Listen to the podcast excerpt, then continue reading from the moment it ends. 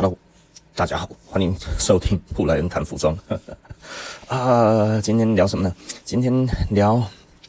聊聊一个，我我觉得我自己人生走到现在哈，我觉得另外一件事情也非常非常的重要。那这一件事情是什么事情呢？呃，我昨天等于几乎是自爆了我大概以前呃营业额最高的时候大概做了多少嘛哈。那现在当然没有办法跟以前相比了哈，因为景气已经差太多了。那呃，但是目前现在呢，就我身边的朋友来说的话，还是有几个哈，嗯，他们的年营收大概是破亿的哈。那破亿的其实呃，我觉得破亿并不是真的非常。非常的难，然后当然它的产业别并不是我们一样的产业别。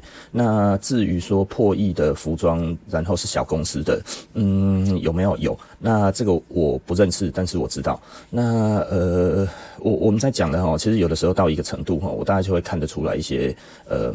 大家怎么说？问题吗？其实，因为因为我如果要去评论一个曾经营业额比我高的，我觉得，嗯，我没有我没有这一个资格，然后，但是，呃，基本上我们我也不知道为什么，可能就是我还是看得出来一些些端倪哈。那每一家，我我先说哈，每一家哈做的。很好的人，呃，他都有一样的特色，就是他其实，嗯，他不会做很复杂的事情。那比方说，诶、我我所知道的，诶、我其实我如果 再讲下去，不就讲说谁破亿了？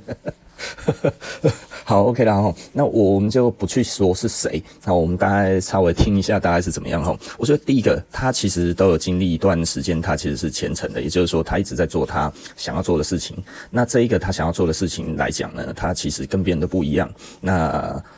呃，然后后来呢，就带领了风潮，然后这个风潮可能现在很多人追，可是你在想，如果这一件事情倒退五年前的话，他刚开始做的时候，可能其实是没有人在做的。哦，目前我所看到的大概都是这样子。那嗯，大众性的品牌，我觉得那个不用讲哈，大众性品牌有的时候它的毛利不高，然后那它为什么毛利不高？因为它其实是拱出来，然后所谓拱出来大概是什么意思呢？就是它其实是用广告打出来的。那这一种广告打出来，你要把那个广告费再加进去的话，虽然它卖的。很好哈，虽然满街都是，但是呢，他真的有赚很多钱吗？哦，我觉得这个其实是可以可以思考的，然后也就是说，它并不一定真的有那么的值钱。那就是比方说像，呃，我记得大概零四年吧，哈，零四年的那个 Dear Home 有出一件那个拿破仑夹克哈，运动夹克，它那个时候呢，那个定价好像差不多一件差不多。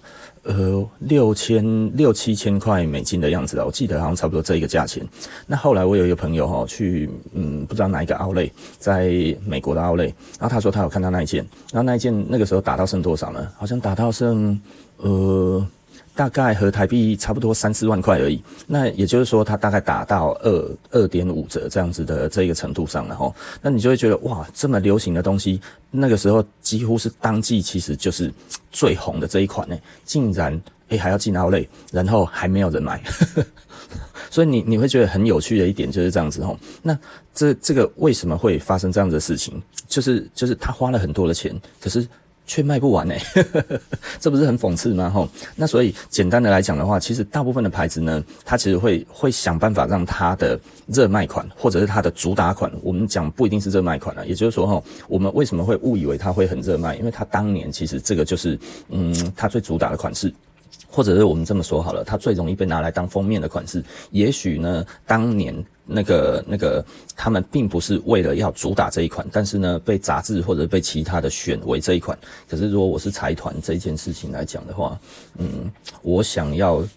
打哪一款杂志就要打哪一款，所以呃天底下很少巧合，然后小牌子有巧合，大牌子大概没有巧合，大牌子大概都是已经在那边设定好了，然后那所以就我所知道的，应该也许呃。因为因为通常会被校对嘛，哈，大牌子你如果要采访大牌子的话，你媒体一定要跟他校对了，不然的话，他们的公关部门应该不会这么轻易的就放过你啊。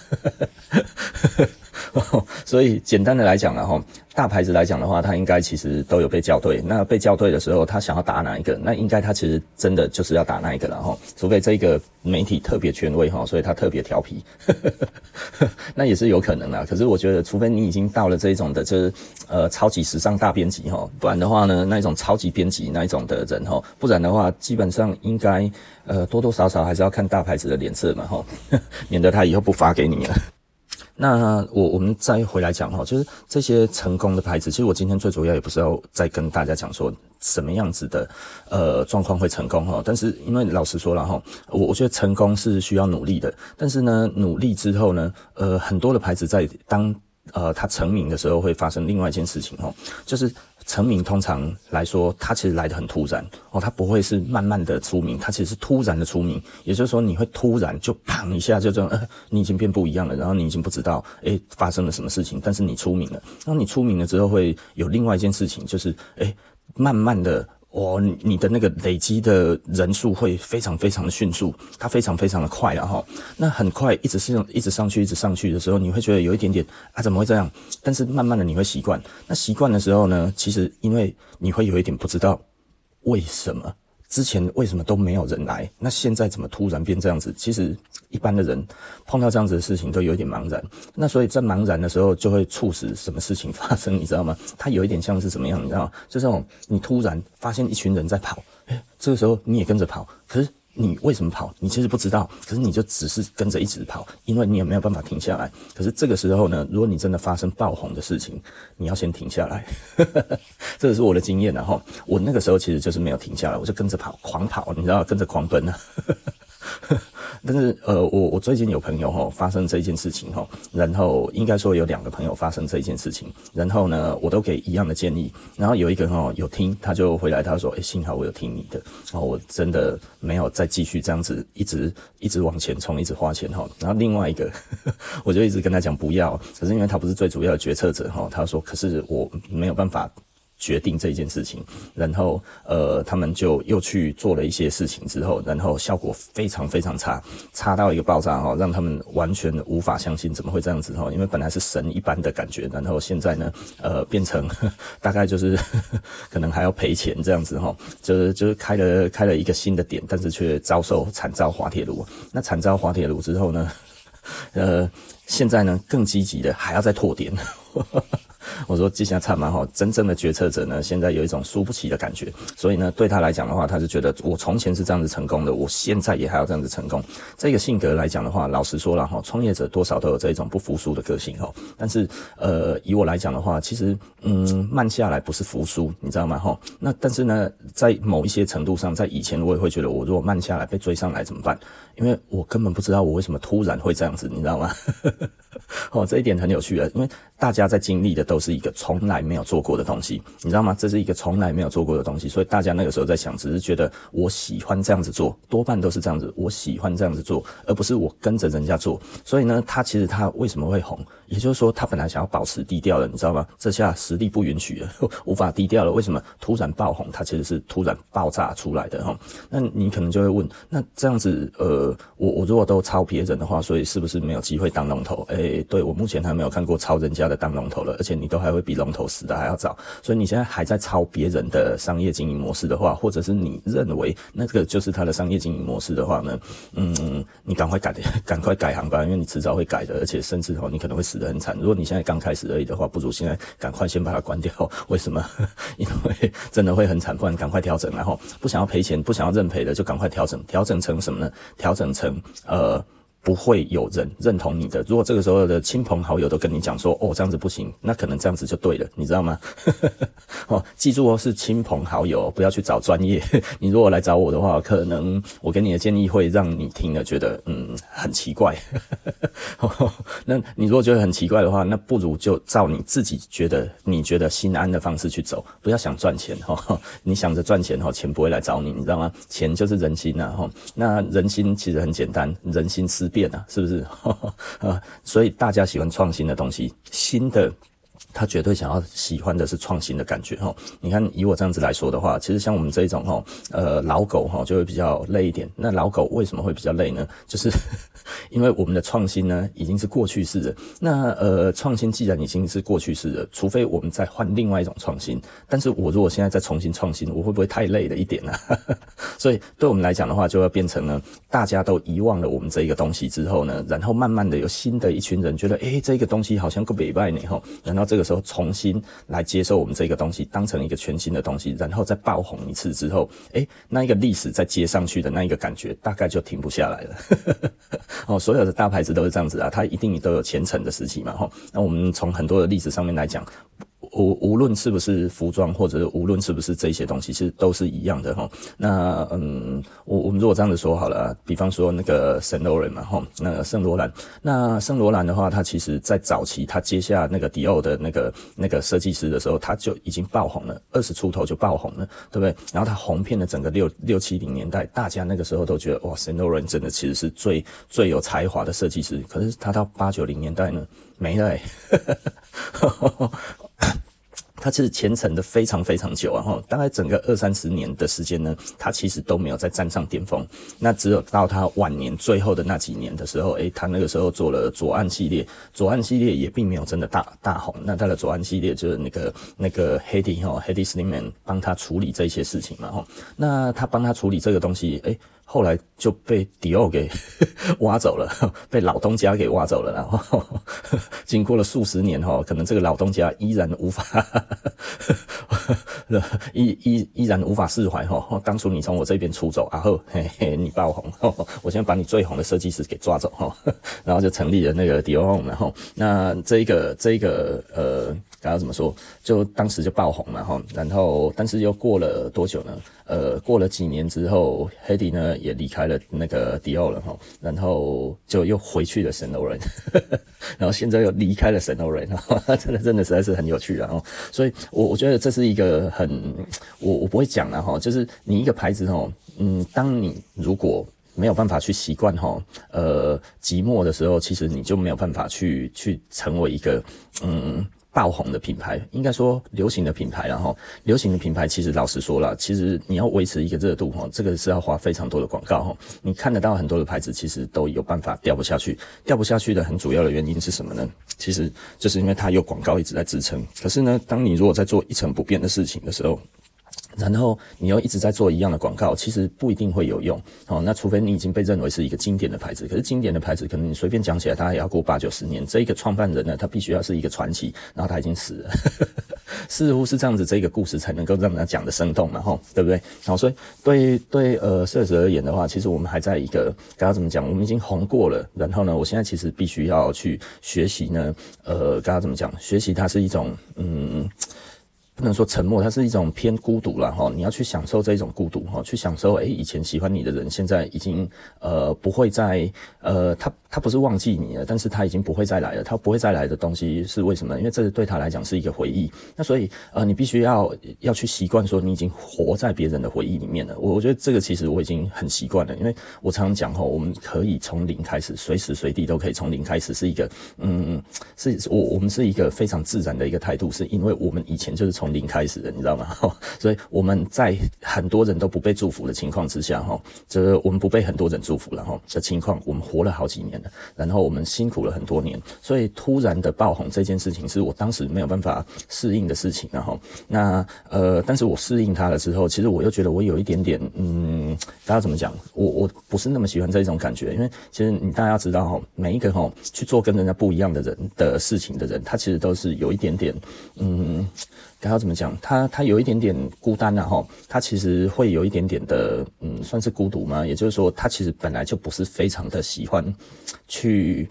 去去站在人群面前说，你看我很厉害吧？大概类似这种感觉，大概是蛮不愿意的。就像我其实，呃，我我喜欢讲，我喜欢去呃去去谈论我的感觉，但是我不喜欢出风头，这是非常的跳痛的啦。也就是说呢，我今天比方说我开这个 podcast 的，那我开 podcast 的最主要的原因，其实是希望，嗯、呃，大家怎么讲？我我的这个经验能够传得出去。那经验传得出去来说的话，其实当然我们都希望有利他性嘛，哈。也就是说，如果你觉得有用，那也真的拿去用了之后，世界变得更美好。那我觉得，或者你的人生变得更美好，我觉得这样子就够了齁。那因为我我也不说假话嘛，所以如果你真的用了之后，而也真的有用，我觉得这样子这个我我就很开心了。那相对的，如果用了没有用的话，阿妈今天拍谁了齁？但是很多时候呢，它其实都需要一些，刚刚怎么讲？嗯。时间的淬炼，然后，那我们讲时间，其实它来讲的话，它其实是在累积你的能量，然后，因为刚开始喜欢你的人可能只是一个人，可是他的朋友也会慢慢的喜欢，所以一个会变两个，然后两个朋友之后呢，诶，两个人都在穿，两个人都在用之后呢，他就会再影响到他们身边的其他人，然后就是一个变两个，两个变四个，四个变八个，那所以这个其实哈，如果你做生意做久了，你会发现哈，几乎所有的客人然后，几乎所有的客人，呃，大概就是另外一个朋，另外一个客人的朋友亲戚，呵呵，即便他们同通通都没有同时来过哈，但是呢，他们其实却是被互相所影响着来的。我觉得这个是一个很有趣的一个现象，这样子的东西大家可以占到生意的接近九成哦。所以我我其实常在讲啊，很少那一种真的完全。路过的那一种进来，然后买的东西，然后变成忠实顾客的这种的，其实老实说，它的占比其实不高啊。我觉得可能五 percent 吧，五 percent 已经算很高很高了。然后，那这一些的五 percent 进来之后，又会变成了另外一个呃，他去呃感受你的产品的这一种的人，你知道吗？好，所以也会从他那一边又从一个变两个，两个再变四个。所以呢，简单的来说，在一开始的时候，你想想看，你大概只有拥抱你会爆红之后的五 percent 的顾客而已。为什么？因为他们其实从来都没有。听过，然后他们从来都不知道你是谁，然后他们就走进来，然后就然后就买了，然后就用了，然后呢还要持续的来哦，所以呢一开始为什么这么艰难？因为一开始大概只占五 percent 而已，而他又会再继续成为忠实的顾客呢，再这里面的五 percent 在五 percent 而已，所以呢它 实际上就是零点零五乘以零点零五哈，可以想见这个大概一开始的时候为什么会那么难哦，因为它真的很难。然后但是当你开始有了第一个忠实的顾客之后，他会一个变两个，然后他。会开始哦，两个变四个，然后呢再来，诶，你有另外一个客人也是这样子吼，所以你会慢慢的累积出这一个东西来，然后它会变成一个网络。当它变成一个网络的时候，突然那个一接上去的时候呢，你就会爆红。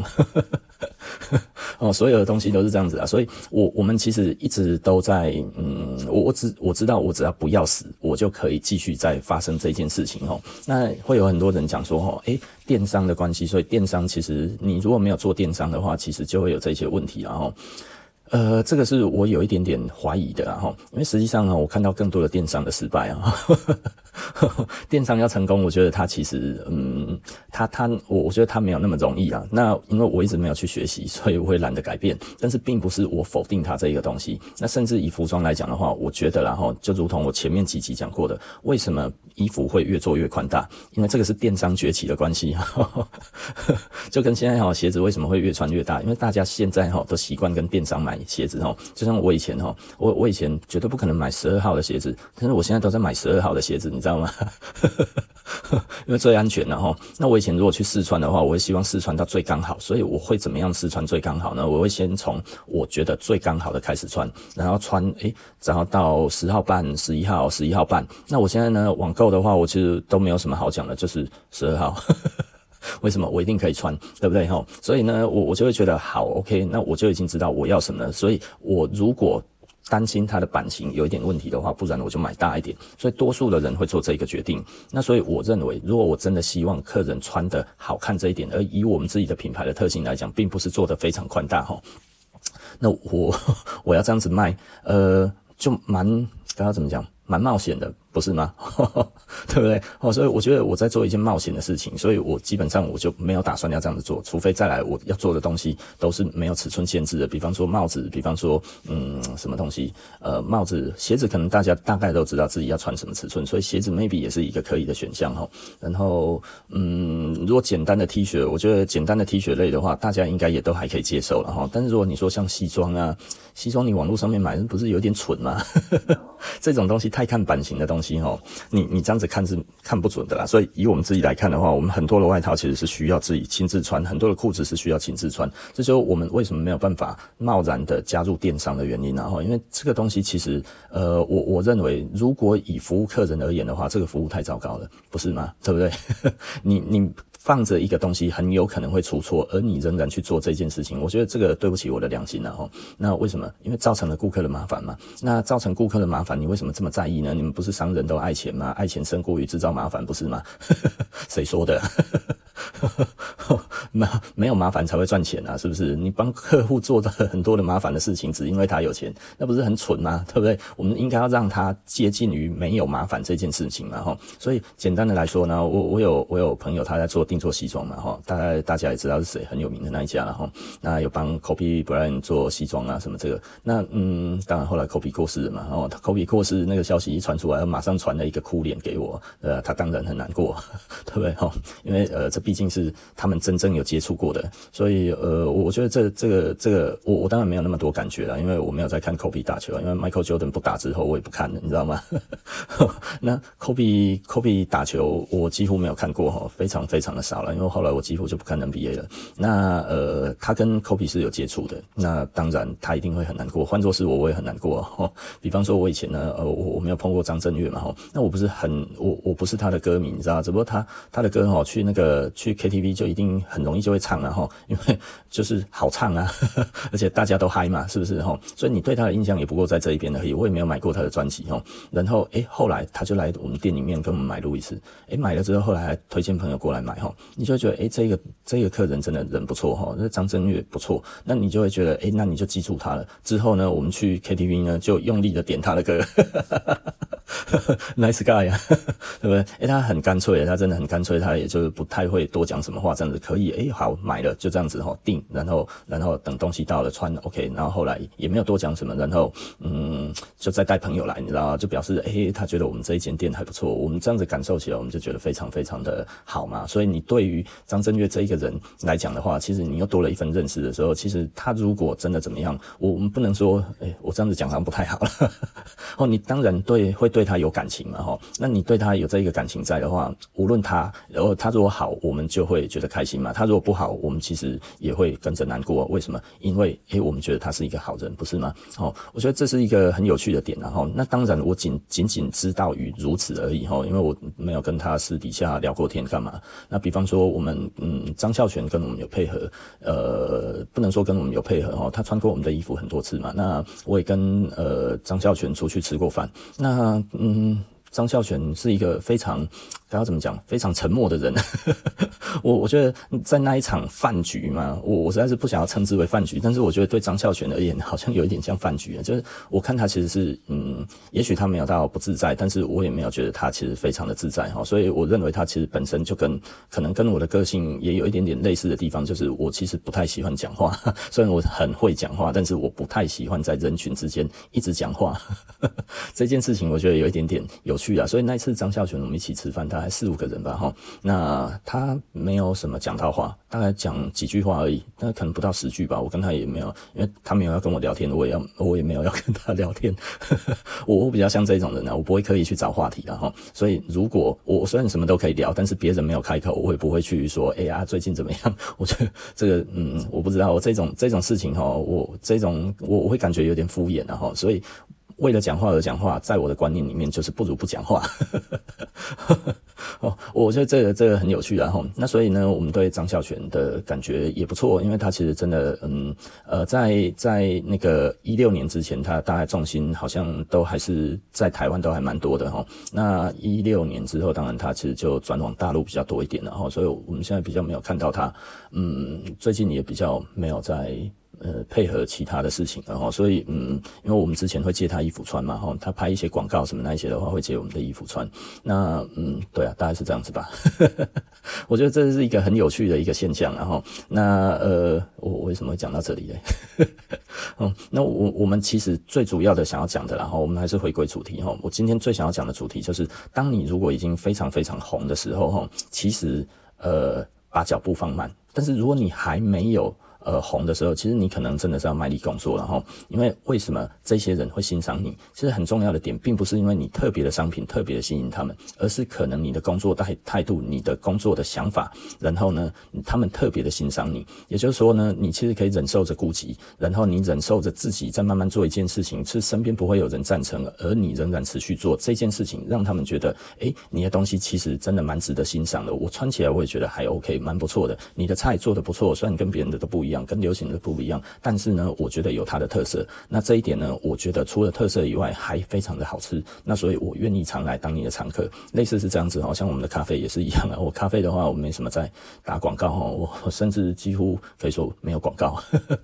喜欢喝的人很多啦哈，而且喝得很凶哈，让我觉得其实蛮 蛮蛮感谢的。然后因为这些事情其实嗯，咖啡的话其实变成是我一个兴趣嘛，从兴趣里面然后慢慢的变成一个事业。那你要说它是一个事业吗？其实它现在还在赔钱然后，因为呃豆子其实老实说了哈，豆子嗯你要说它贵它不贵，但是你一次要买的量要比较多，那所以它如果你卖不完的话，其实就是赔钱，你知道吗？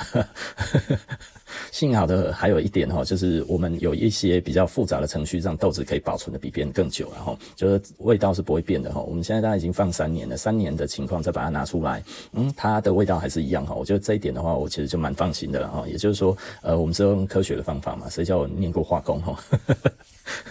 这对我们来讲当然是有帮助的。然后有理工背景来讲的话，做很多事情都很方便哈，可能会超乎很多人的想象。然后